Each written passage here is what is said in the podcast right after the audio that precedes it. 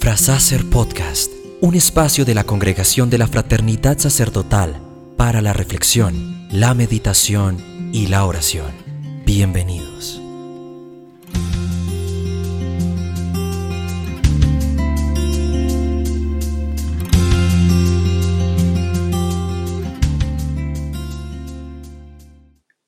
Muy buenas noches para todos.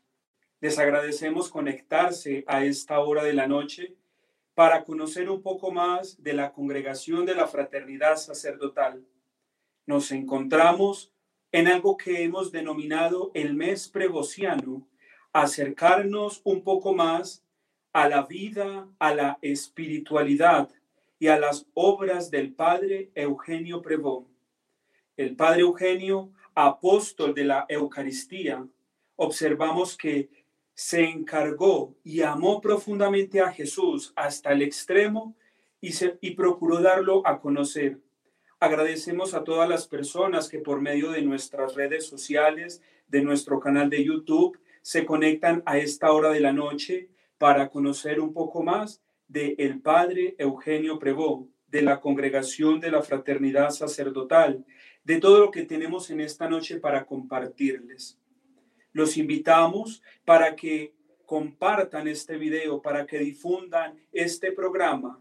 Asimismo, para que no dejen de sintonizarnos durante todo este mes dedicado al Padre Eugenio Prevó los lunes a las 8 de la noche, donde tendremos diferentes eh, temas en torno a nuestra espiritualidad. Pues bien, Entremos en materia. Me encuentro en esta noche con dos personas, dos religiosos de nuestra congregación. Quiero presentarles en esta noche al padre Guillermo Javier Rojas y al hermano Marco Leonardo Mejía. Ellos nos hablarán en, este, en esta noche o nos acercarán un poco a, el, a todo lo que tiene que ver con el padre Eugenio Prebón. Padre Guillermo, hermano Marco, sean bienvenidos. Buenas noches, eh, hermano Hander, hermano Marco. Buenas noches a todas las personas que nos acompañan en esta transmisión. Dios los bendiga.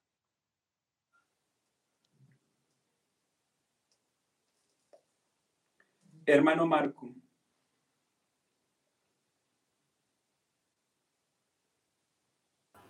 Muy buenas noches eh, al hermano Hander, al padre Guillermo Álvarez, eh, a todas las personas que nos ven a través de este medio de comunicación. Muy, muy bienvenidos para todos. Y bueno, antes de entrar en el tema que nos reúne en esta noche, quisiéramos conocer un poco quién es el padre Guillermo. Ya lo decía ahorita, un religioso de nuestra congregación. Pero ¿quién es el padre Guillermo? ¿Qué nos puede dar a conocer de su vida? Asimismo, después eh, el hermano Marco. Bueno, hermano, pues sí, eh, yo soy bogotano, sacerdote de esta congregación religiosa. Fui ordenado hace ocho años y actualmente estoy prestando mi servicio aquí en el cenáculo Jesús Sacerdote en la ciudad de Bogotá. Muchas gracias, Padre Guillermo. Hermano Marco, cuéntenos su vida de religioso. ¿Hace cuánto es religioso? ¿De dónde es usted? Bueno, eh, para aquellos que no me conocen, mi nombre es Marco Leonardo Mejía Guzmán. Eh, soy religioso de la Fraternidad Sacerdotal. Estoy en mi cuarto año de votos temporales. Eh, para mí es una alegría ser religioso de la fraternidad, identificarme con este carisma particular del servicio de los sacerdotes.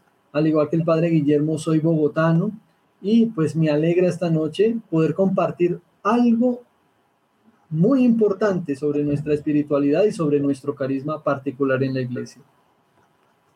Nuevamente les doy la bienvenida a este programa, a esta, a esta transmisión y antes de entrar en materia, quiero invitar a ustedes, a quienes nos siguen, para que nos dejen sus preguntas en torno a lo que dialogaremos esta noche. Alguna pregunta que tengan, nos la pueden dejar y, los, y el padre Guillermo o el hermano Marco nos darán respuesta a lo que ustedes quieran saber. Ahora bien, padre Guillermo, quiero preguntarle antes de iniciar, para usted, ¿qué es la fraternidad sacerdotal? Muy bien, la fraternidad sacerdotal es una congregación religiosa consagrada al servicio de los sacerdotes, al cuidado de los sacerdotes. La fraternidad sacerdotal es mi segunda familia, es mi hogar.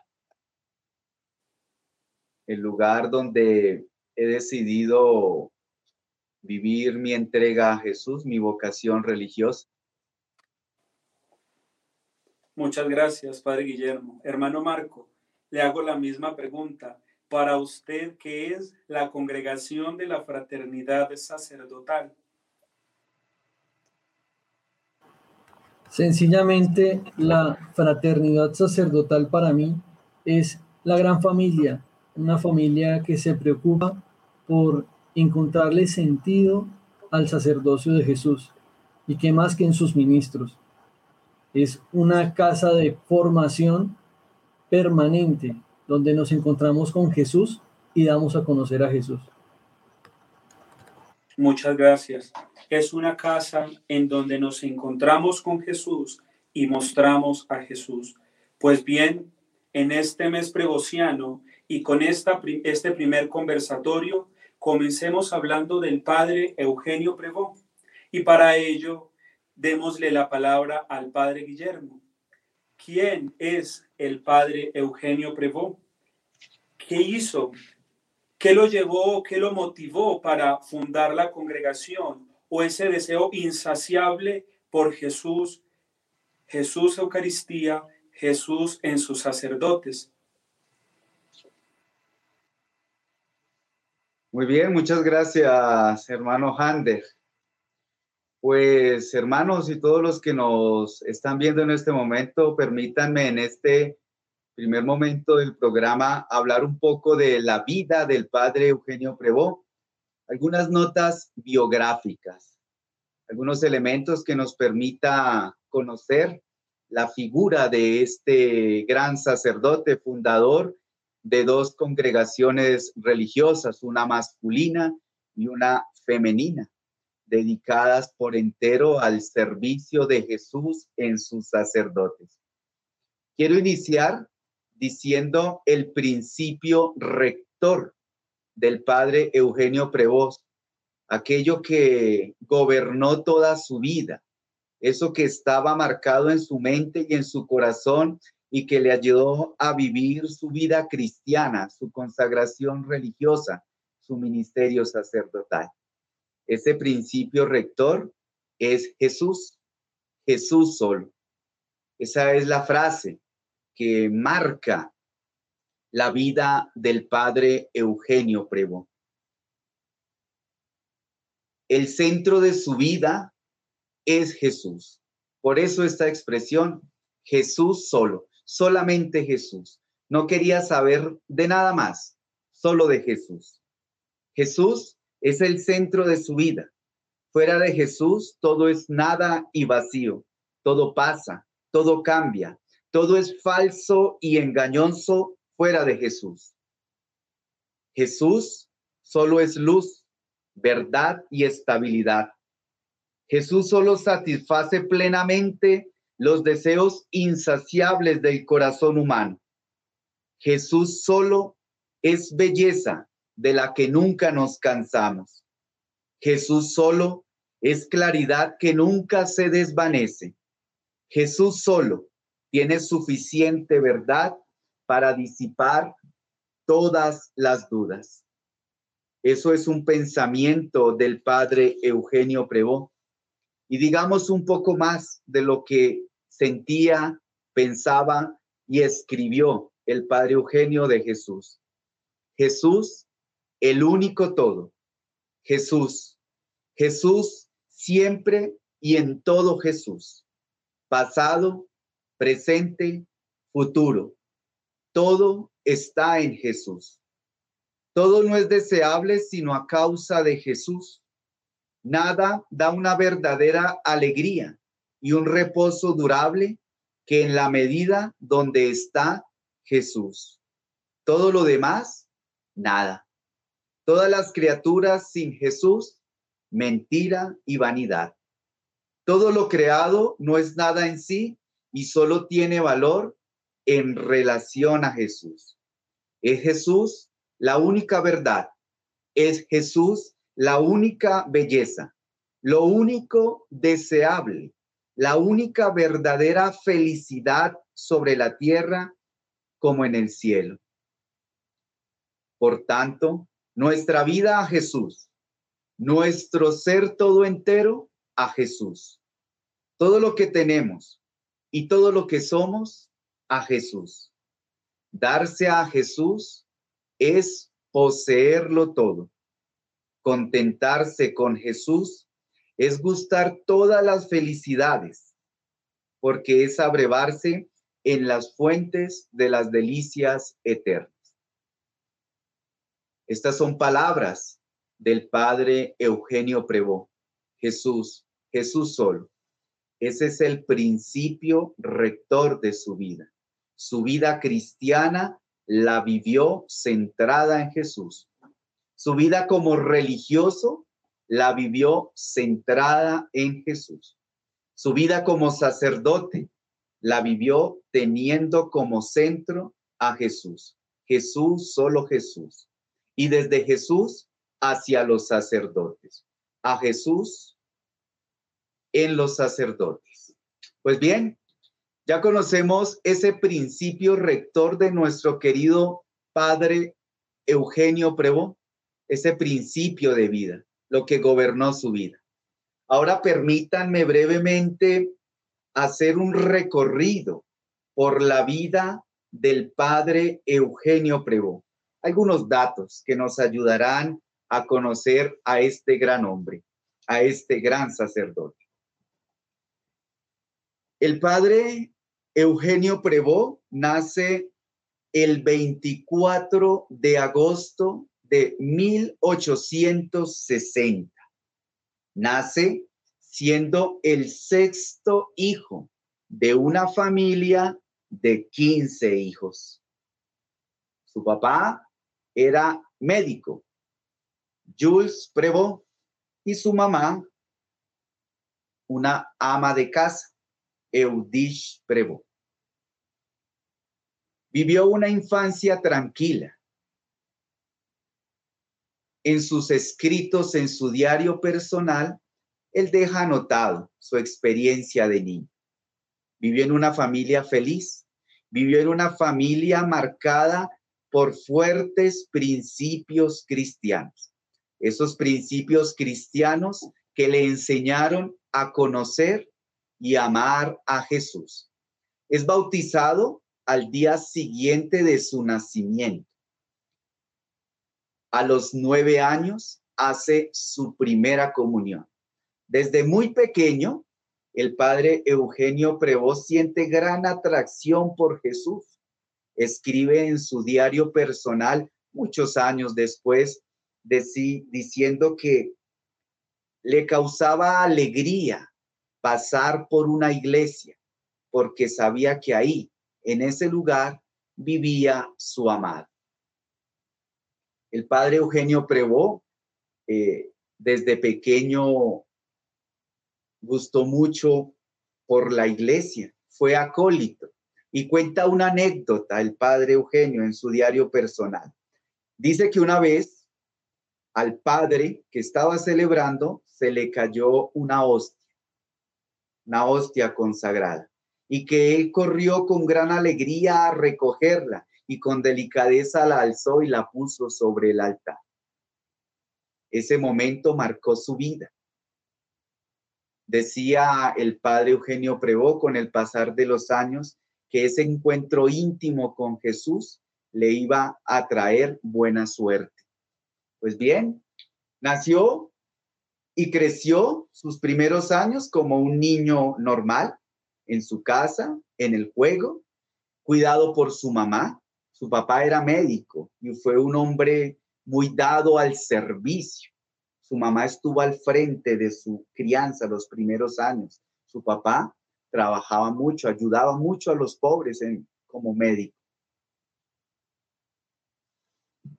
Fue un niño inquieto, cuenta anécdotas eh, de las travesuras que hacía cuando pequeño, cuenta el amor que sentía por sus hermanos, eh, inicia su formación en la escuela, eh, cuenta el gran apego que tenía por su familia, ese gran amor que lo ataba a su familia. Le costaba cuando tenía que salir de su casa para irse a estudiar, tenía que ir al internado.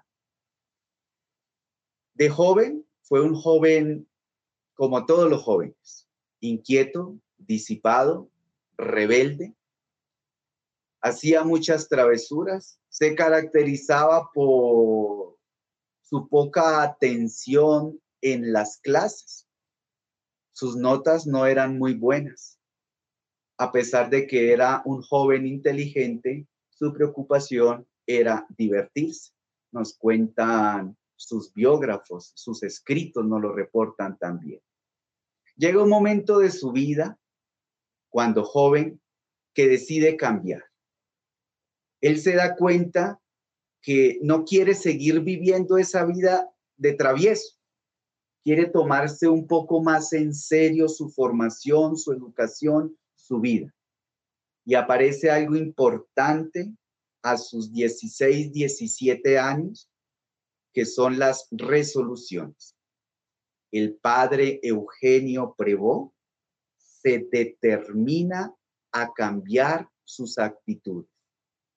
Él dice, ya no quiero ser más rebelde, voy a dedicarme a ser un fiel cumplidor de la regla.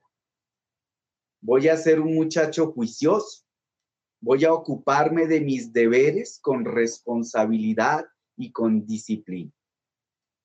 Esa experiencia de cambio, de tomar resoluciones en su vida, es lo que se registra como su conversión empieza a tener encuentros íntimos con Jesús, Eucaristía. En el internado donde vivía, su habitación tenía un balcón y ese balcón daba hacia la capilla. Y entonces él abría su puerta inmediatamente quedaba de frente al Santísimo Sacramento esa oportunidad la aprovechó y la aprovechó muy bien, pues pasaba largos momentos de oración a los pies de Jesús sacramental.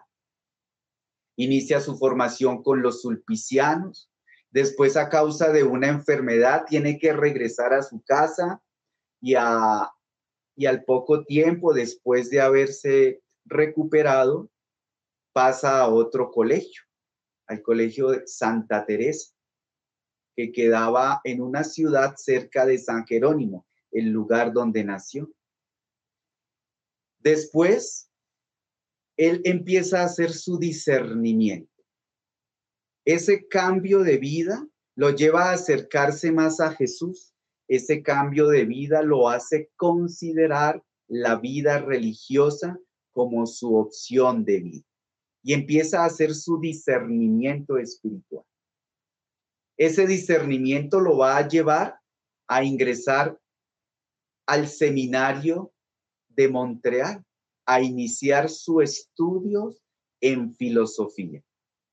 Dirigido por su director espiritual hacia el año de 1881, escucha hablar de la Sociedad del Santísimo Sacramento.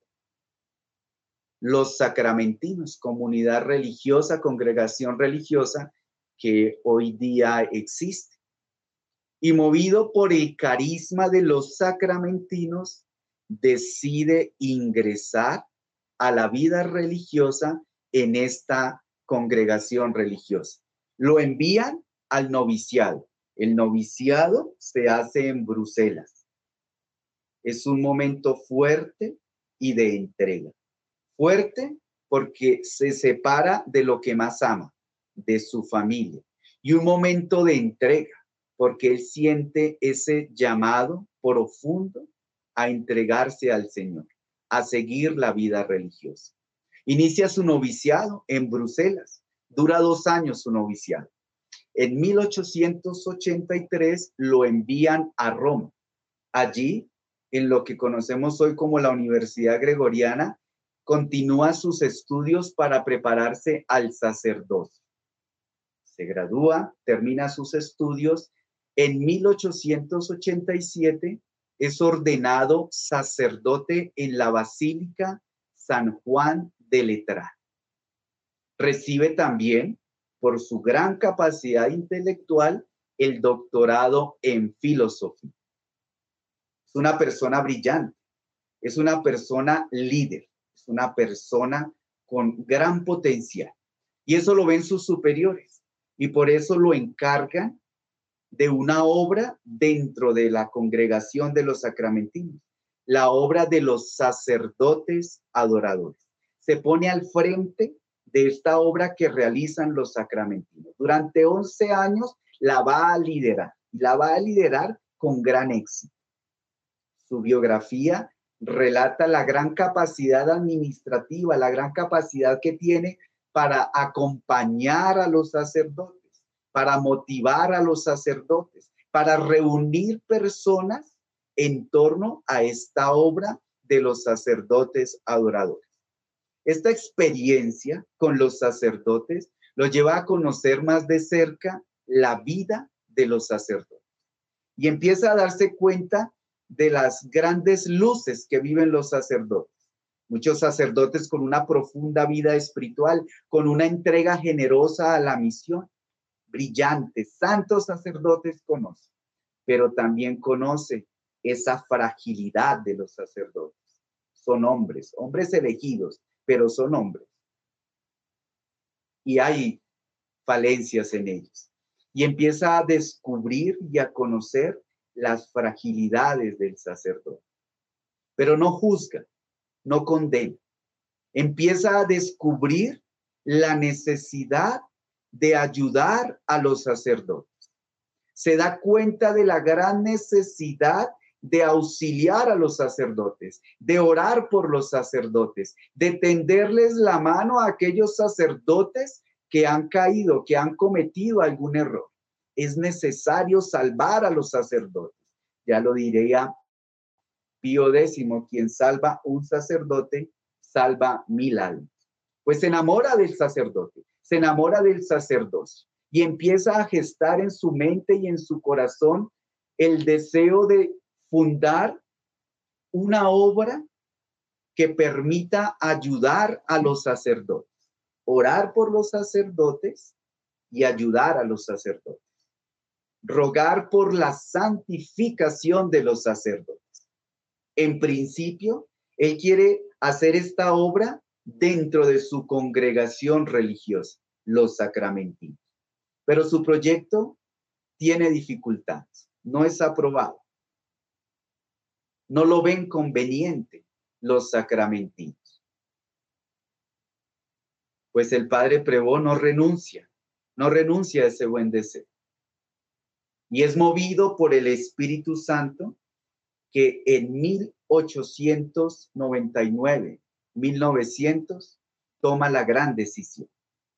Él decide salir de su congregación religiosa para fundar una obra en favor de los sacerdotes.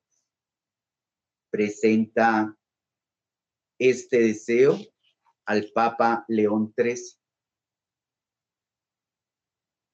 Le presenta su deseo de fundar una obra para servir a los sacerdotes. Pues este deseo, esta obra que presenta el Papa, es bien recibida. El Papa le llega a decir, esta obra es necesaria. Esta obra, querido hijo, responde a la voluntad de Dios misericordioso que te llama a dedicarte totalmente al bien de los sacerdotes el Papa León XIII acoge esta iniciativa y le entrega un rescripto de aprobación. Y empieza una nueva etapa del padre fundador desde 1900 hasta su muerte, 1946. Funda dos obras, la Congregación de la Fraternidad Sacerdotal y la Congregación de las Oblatas de Betania. Dos obras nacidas del corazón de Jesús, dedicadas completamente a la glorificación de Dios y a la santificación de los sacerdotes. Tiene que pasar muchas pruebas, muchas dificultades. Faltan vocaciones, faltan lugares, faltan falta presupuesto, recursos económicos, pero aparecen las pruebas y también aparecen las bendiciones. Siente cómo Dios provee y cómo Dios lo acompaña. Su primera casa es fundada en París, funda una segunda casa en Versalles. Su fundación la lleva a Roma y empieza a crecer la congregación de la fraternidad sacerdotal y de las oblatas de Betania. Muchas dificultades pasó durante este tiempo de fundación, pero el pensamiento estaba centrado en Jesús y aceptaba las pruebas con amor, aceptaba todos los sacrificios, aceptaba todos los sufrimientos. Al centro tenía a Jesús. Lo aceptaba todo por amor a Jesús, lo aceptaba todo por amor a los sacerdotes.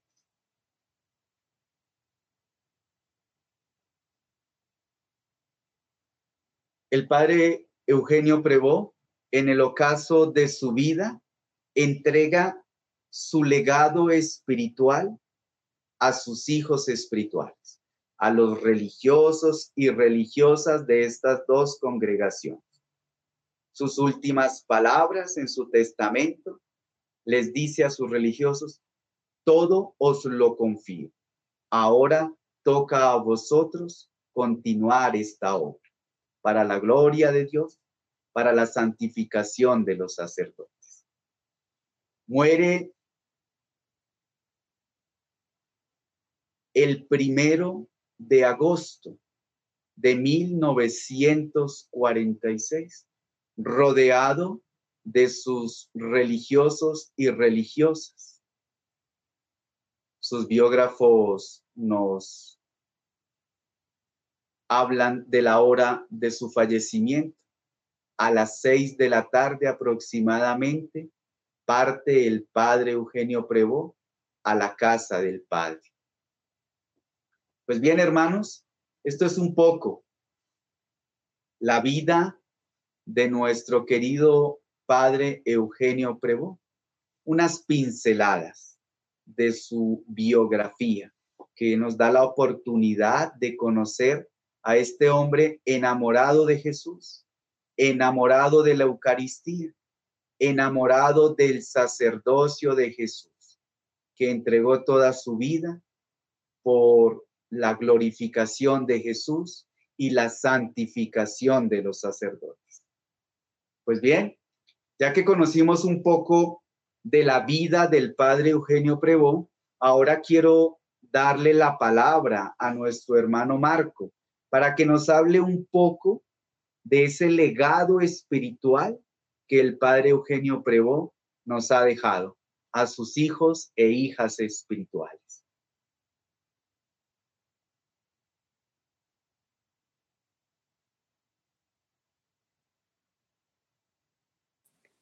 Muchas gracias, Padre Guillermo, por esta biografía y por darnos a conocer un poco más de quién es el padre Eugenio Prevó y para aquellos que por medio de esta transmisión empiezan a conocer un poco quién es el padre Prevó. Sin duda alguna, un enamorado, pero no un enamorado cualquiera, un convencido que hacía todo por amor a Jesús. Y como usted lo decía, recordando algunas de sus frases, Jesús la única verdad, todo entero a Jesús. Es algo que, que él sin duda alguna lo escribe porque lo siente y que eso se refleja, como también nos lo decía, en todas las dificultades y pruebas que tuvo que afrontar en la construcción de estas dos obras. Asimismo, qué bonito es conocer todo lo que el Padre Prevo hizo por el bien de los sacerdotes, por su santificación. Muchas gracias, Padre Guillermo. Seguimos invitando a todas las personas que quieran dejar alguna pregunta, lo pueden hacer. El Padre Guillermo o el hermano Marco la estarán respondiendo. Ahora damos paso al hermano Marco Leonardo, quien nos hablará, como lo decía el Padre Guillermo, de ese legado espiritual que el Padre Prevó nos dejó. Adelante, hermano Marco.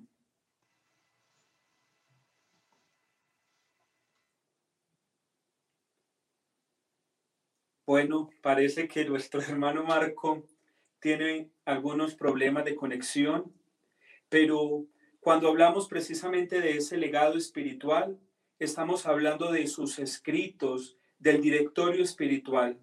Y también sé que el Padre Guillermo puede iluminarnos un poco con este legado espiritual que los miembros de la fraternidad sacerdotal hemos recibido y, cómo no, dar a conocer a las personas ese legado que el Padre Prevó dejó. Ahora bien, nuestro hermano Marco ha llegado, ha solucionado un poco sus inconvenientes de conexión y le doy la palabra para que nos hable de ese legado espiritual del Padre Eugenio. Adelante, hermano.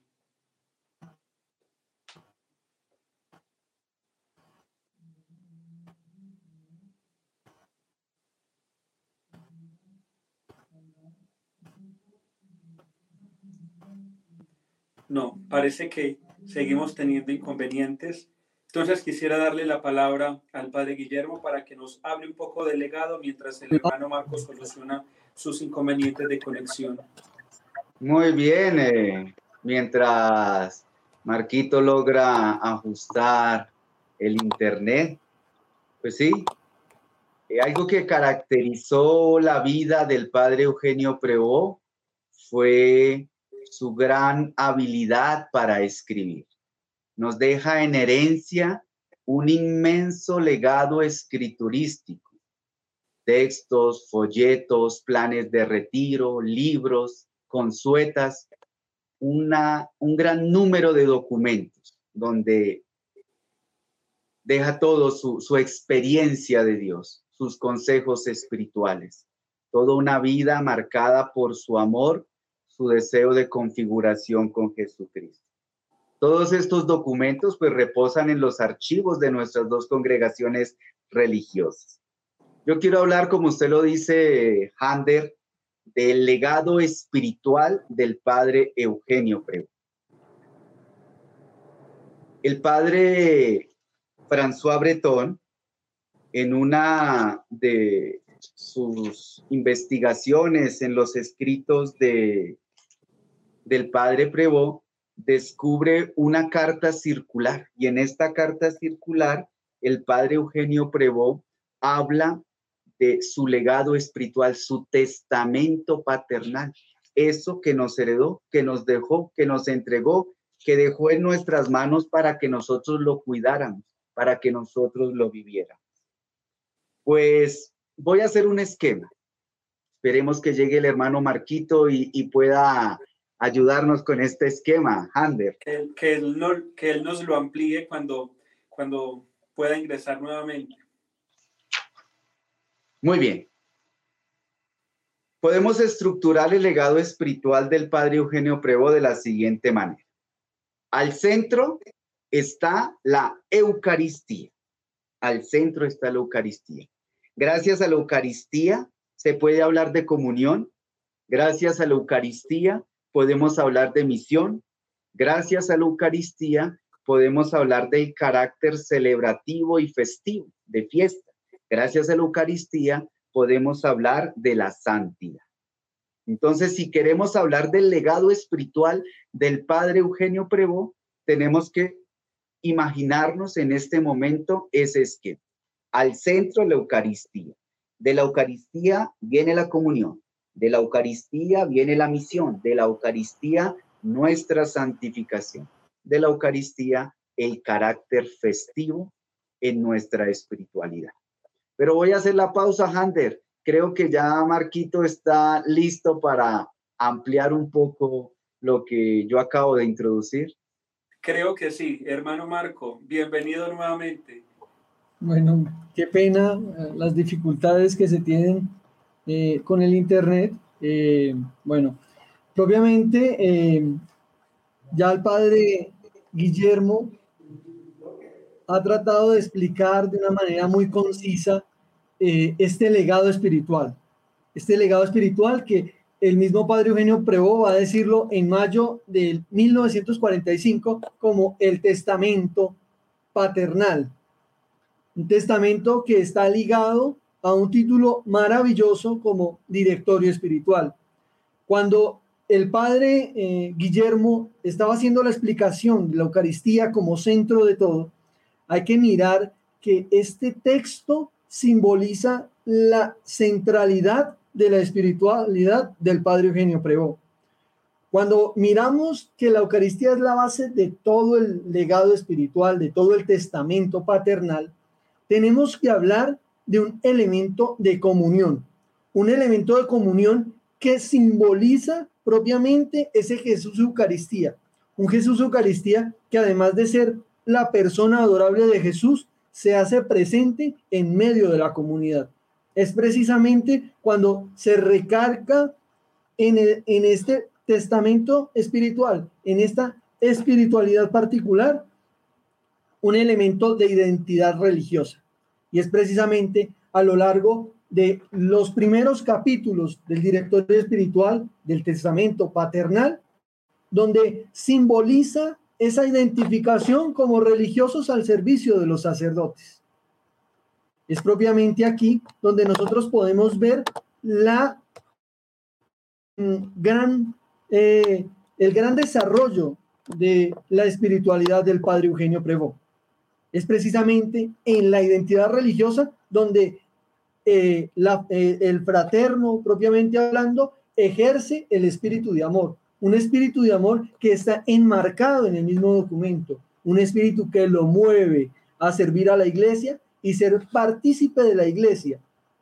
Es aquí un doble movimiento y en ese doble movimiento se encuentra la vida en común. La vida en común sencillamente expresa una vida fraterna con progreso espiritual. Y es que precisamente cuando nosotros miramos los documentos del Padre Prevó, desde su desarrollo como sacramentino hasta la culmen de su vida, cuando va a explicar el documento a unas religiosas de Betania entre 1939 a 1945 simboliza eso, la vida fraterna como un progreso espiritual, un progreso espiritual que no se limita solamente a una rama femenina o masculina, sino a la realidad del evangelio vivido por los sacerdotes. Y aquí es donde se enmarca precisamente un tercer elemento fundamental, que es la misión una misión que enmarca a un Jesús que siendo persona adorable se hace Eucaristía, pero se centraliza o se globaliza en el ministro, un ministro que está ejerciendo el sacerdocio de Jesús. Y es precisamente como podemos sintetizar o propiamente esquematizar eh, el director espiritual bajo una rama de misión, una misión de un testamento, un testamento que equivale a una formación. Tanto así que el padre Eugenio Prevo va a decir, es supremamente importante la formación de los religiosos de la fraternidad sacerdotal. ¿Por qué? Porque hay dos cosas particulares de nuestro desarrollo en la iglesia, la Eucaristía y los sacerdotes, que no se pueden separar, sino unir un único fin, y es precisamente que aquí encontramos la formación como una preparación a la vivencia del, amor por Jesús en Jesús. La formación del, eh, que se nos pide a nosotros dentro de esta espiritualidad maravillosa del Padre Eugenio Prevo, que vamos a dedicar a lo largo de todo este mes de agosto, es precisamente eso, una formación basada en el amor, en el amor a Jesús en los sacerdotes. Jesús para amar, Jesús para honrar, Jesús para glorificar, pero en sus sacerdotes. Y es precisamente aquí donde la formación es centrada en ello, una preparación del candidato, del consagrado, para un encuentro de Jesús en los sacerdotes. Y es aquí precisamente donde eh, eh, eh, se le da una connotación importante en cuanto que aquello que está formado tiene unos carismas particulares, un carisma particular del sacerdocio, pero que se desempeña en diferentes acciones o actos. Y es aquí donde sobresalen las artes, tradiciones y oficios. Es precisamente en esta realidad sacerdotal, en esta vivencia de la Eucaristía como base y fundamento de todo, donde el religioso y todo aquel que se quiera acercar a la espiritualidad del padre Eugenio Prevó va a encontrar en las artes, tradiciones y oficios una particularidad, servicio y gracia. El servicio como el desempeño del carisma y la gracia como la ayuda divina de Jesús. Y es precisamente en este desarrollo, en esta comunión, en esta misión que nos encontramos con la santidad. Una santidad que está remarcada en palabras del Padre Prevó como una perfección en Jesús. Una perfección que simboliza un culto y una devoción. Cuando nos acercamos a los documentos del Padre Eugenio Prevó, encontramos una fina y sutil escritura basada en el amor a Jesús, en la devoción para vivir con Jesús, para vivir en Jesús y para encontrarnos en un excelente y continuo encuentro con el amado. Un amado que podemos citar a San Juan de la Cruz sin equivocarnos y que muy seguramente lo ha tomado el padre Eugenio Prevó en cuanto que el amor simboliza la entrega total del religioso de la fraternidad sacerdotal y de los asociados y de aquellos que de una u otra manera se sienten identificados con un carisma particular, un carisma que es netamente sacerdotal, que es netamente eucarístico y que sobre todo sobresale la persona adorable de Jesús vivida en su palabra. Cuando nosotros nos damos cuenta de que hay una comunión, que hay una misión, que hay una santidad, tenemos que embotarnos en la celebración. Una celebración enmarcada por un elemento característico de que somos elegidos, unos elegidos de Dios para este servicio santo. Un servicio que remarca no solamente una elección particular del, del individuo, sino una participación en aquellos que han sido elegidos para el para enaltecer y ser instrumentos del sacerdocio de Jesús. Es aquí donde se remarca propiamente, con la ayuda de este testamento paternal, eh, el documento de la vocación sacerdotal. Son elegidos, privilegiados de Dios. ¿Quiénes? Los sacerdotes. Y el religioso de la fraternidad sacerdotal es precisamente eso, un religioso que se desvela por su elección, pero también que está en miras de contribuir a la iglesia en el servicio de los sacerdotes. Cuando nosotros encontramos a dónde apunta el legado espiritual, a dónde apunta esta herencia paternal, nos damos cuenta que es una eh, preparación un camino hacia la santificación personal en el espíritu de la congregación. Una congregación que se desvela por vivir tres realidades fundamentales.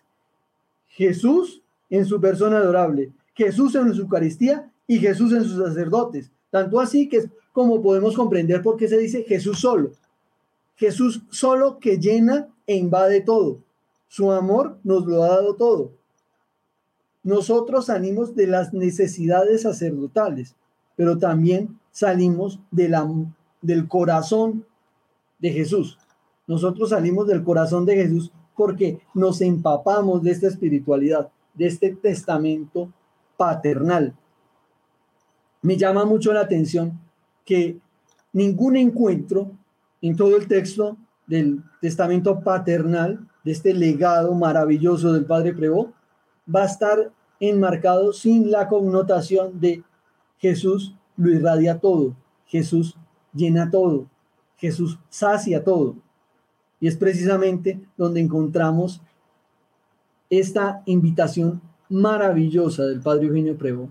Yo creo que no solamente es una madurez literaria y espiritual la que acontece en el testamento paternal, yo creería que es una vida plasmada en letras, una vida plasmada en letras que nos embota a servir, a amar, a creer, pero sobre todo a esperanzarnos en el amor.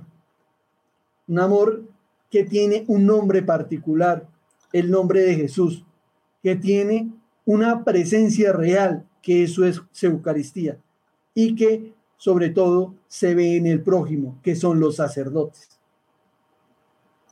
La vivencia del amor para los religiosos de la fraternidad sacerdotal está entrelazada con la iglesia, está en una sola eh, con la iglesia, pero tiene algo maravilloso para aquel que se quiera acercar a esta espiritualidad. El prójimo, el amor dado a sí mismo, el amor dado a Dios, el amor dado al prójimo, se simboliza en el sacerdocio. Un sacerdocio que tiene manos, que tiene pies, que es un intermediario, que es un embajador, y es precisamente el sacerdote. El hombre que ha sido levantado no como una persona particular creada por Dios, sino como un instrumento en donde todas nuestras eh, acciones giran en torno a eso, en que ese ministro que se levanta en su ordenación sacerdotal pueda comprender el amor a los sacerdotes. Y para finalizar, me quisiera centrar en un elemento muy importante. Nosotros tenemos unas celebraciones particulares y ellas simbolizan todo el fundamento de la espiritualidad. El día de la profesión religiosa al servicio de los sacerdotes. Para los sacerdotes, el día de su ordenación y de su primera misa. Que ese sea, pues, el, la meta, poder comprender el amor de Eugenio Prevó en su persona a Jesús en la Eucaristía y en sus sacerdotes. Muchas gracias. Marco, por esta, este bello compartir, este conversatorio sobre el Padre Prevó. Y precisamente dentro de lo que hablaba el Padre Guillermo, el hermano Marco, hay que resaltar algo que en Quebec se dice sobre el Padre Prevó y es esa admiración por su fortaleza para afrontar los problemas y las dificultades. Y la admiración radica en que la fortaleza para afrontar los problemas le venía de su fe y de su amor en Jesús. Y es que en Jesús todo es más llevadero. En Jesús todo se hace de una manera no más fácil para solucionar, pero sí de una manera que por medio de la fe podemos encontrarle sentido. Ahora bien, yo quiero hacerles dos preguntas que son muy importantes y que les pido responderlas de manera concreta. La primera, Padre Guillermo. Sí, Madre Hander. hoy el Padre Eugenio Prevó a los sacerdotes? Que permanezcan en Jesús. La clave de la felicidad en el sacerdocio es permanecer en Jesús, que Jesús sea el todo de sus vidas. Muchas gracias. Y vamos con la segunda. ¿Cuál es la virtud del padre Eugenio Prefo que más deberían imitar los laicos, teniendo en cuenta que nos ven tantas personas cualquiera de los dos que nos quiera responder. Vi que el padre movió la mano, entonces siento sí, me quedaba la duda si yo también tenía. Pero está bien. Para todos los que nos están viendo, el padre Eugenio Prevó hace mucho énfasis en la humildad, la virtud de la humildad, clave para todo fiel cristiano, para todo bautizado, no solamente para los religiosos y los sacerdotes, sino para todos, la humildad. Pues bueno, ya tenemos eh, por medio de el padre Eugenio Prevó muchas cosas para enamorarnos cada día más de Jesús, muchas cosas para entregarnos por completo a Jesús. Yo quiero agradecerles a todos ustedes por conectarse a esta hora de la noche, agradecerle al Padre Guillermo, al hermano Marco. Ahora bien, a todos ustedes les queda un compromiso con este primer programa y es seguirse conectando a los siguientes amar cada día más la Eucaristía y el sacerdote, orar por todos los sacerdotes y por favor, no dejen de orar por la congregación de la fraternidad sacerdotal, por las oblatas de Betania y por todos los sacerdotes del mundo entero. Les agradecemos a todos ustedes por conectarse y vivir este encuentro de fraternidad sacerdotal acercándonos al Padre Eugenio Pregón no olvides compartir este programa con sus amigos, familiares y conocidos. Dios les bendiga. Una feliz noche. Hasta pronto.